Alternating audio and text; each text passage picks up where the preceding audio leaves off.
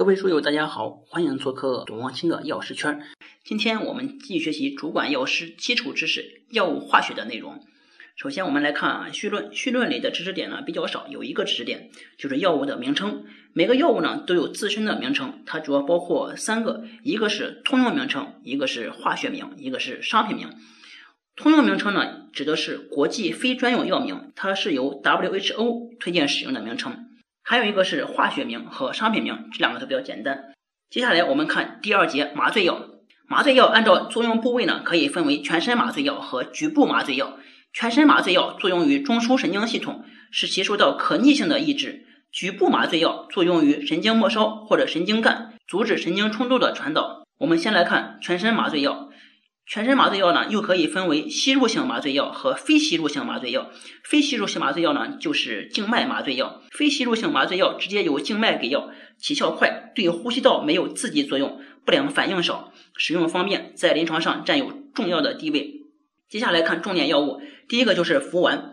本品呢，经过氧平燃烧法破坏之后，以稀的氢氧化钠溶液为吸收剂进行吸收，然后加硒素呋蓝试液和醋酸钠硒醋酸溶液，再加硝酸亚势试液，即显蓝紫色。这是含氟有机化合物的一般鉴别方法。临床上应用的其他氟烷类有七氟烷和异氟烷等。下一个我们看异氟烷。异氟烷呢，本身呢是一个醚类的结构，物理性质稳定且没有毒性。对心肌抑制作用比较轻，且不增加对肾上腺素的敏感性，具有肌肉松弛的作用，并能增加非去极化肌肉松弛的作用。接下来是盐酸氯胺酮，氯胺酮的分子当中呢有手性碳原子，具有旋光性，右旋体的活性强，但常用其外消旋体。氯胺酮呢是一个静脉麻醉药，易有镇痛的作用。下面是伽马羟基丁酸钠，伽马羟基丁酸钠有隐湿性，极易溶于水。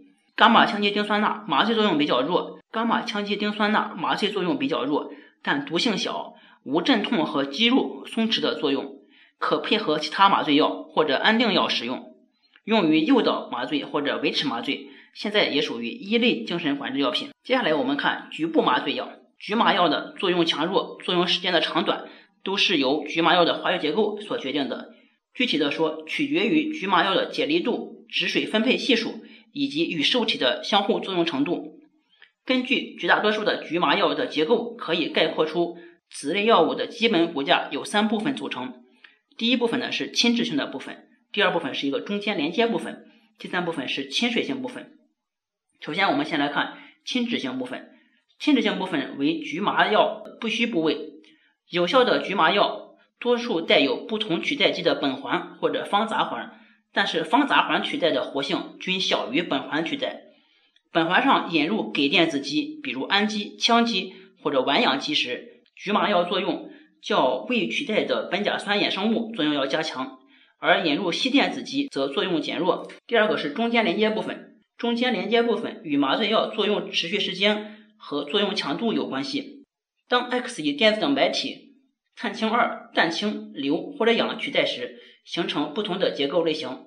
其中作用时间顺序是碳氢二大于氮氢大于硫再大于氧，麻醉强度的顺序是硫大于氧大于碳氢二大于氮氢。在这里可以看出来，碳氢二永远大于氮氢，硫永远大于氧。不同的是，作用时间上是先是碳氢二跟氮氢，之后是硫和氧，而麻醉强度是先是硫和氧，之后是碳氢二和氮氢。第三个是亲水性部分，一般是氨基部分，以疏氨比较常见，易形成可溶性的盐类。铂胺、重胺的刺激性比较大，季胺由于表现为箭毒样作用而不再使用。氮原子上的取代基以碳原子数的总和为三到五时，作用最强，但是三个以上碳原子时，刺激性也会增大。亲水性部分如果是杂环，则以哌啶环作用最强。一般来说，具有较高的脂溶性。和较低的 pKa 的局麻药通常具有较快的麻醉作用和较低的毒性。下面看局麻药的重点药物，第一个就是普鲁卡因。普鲁卡因对光线敏感，需要避光保存，因为它是一个呃芳铂胺。本品结构中呢有芳铂氨基，易被氧化变色。当 pH 增大和温度升高时，均可加速氧化。盐酸普鲁卡因最稳定的 pH 呢是三到三点五。同时呢，普鲁卡因呢，它主要用于局部的浸润麻醉，因为它的穿透力比较差，一般呢不用于表面麻醉。下面我们看丁卡因，丁卡因与普鲁卡因的结构相比，丁卡因的方铂氨基的氮原子上连有正丁基，所以呢，丁卡因它是重氨，它不是方铂胺了。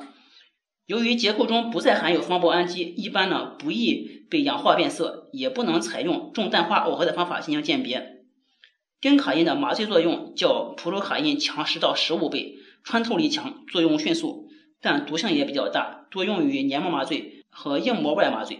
下来我们看利多卡因，利多卡因呢，百分之四点四二的溶液是等渗溶液。利多卡因对酸和碱都比较稳定，具有疏氨结构，因此具有生物碱样的性质，能与三硝基苯酚生成白色沉淀，其麻醉作用比较强，是普鲁卡因的二到九倍。好，这就是麻醉这节的内容。下一节我们学镇静催眠药。谢谢大家。下载知识星球，找董望清的药师圈，每天十分钟，帮助您在潜移默化中轻松掌握药学专业知识。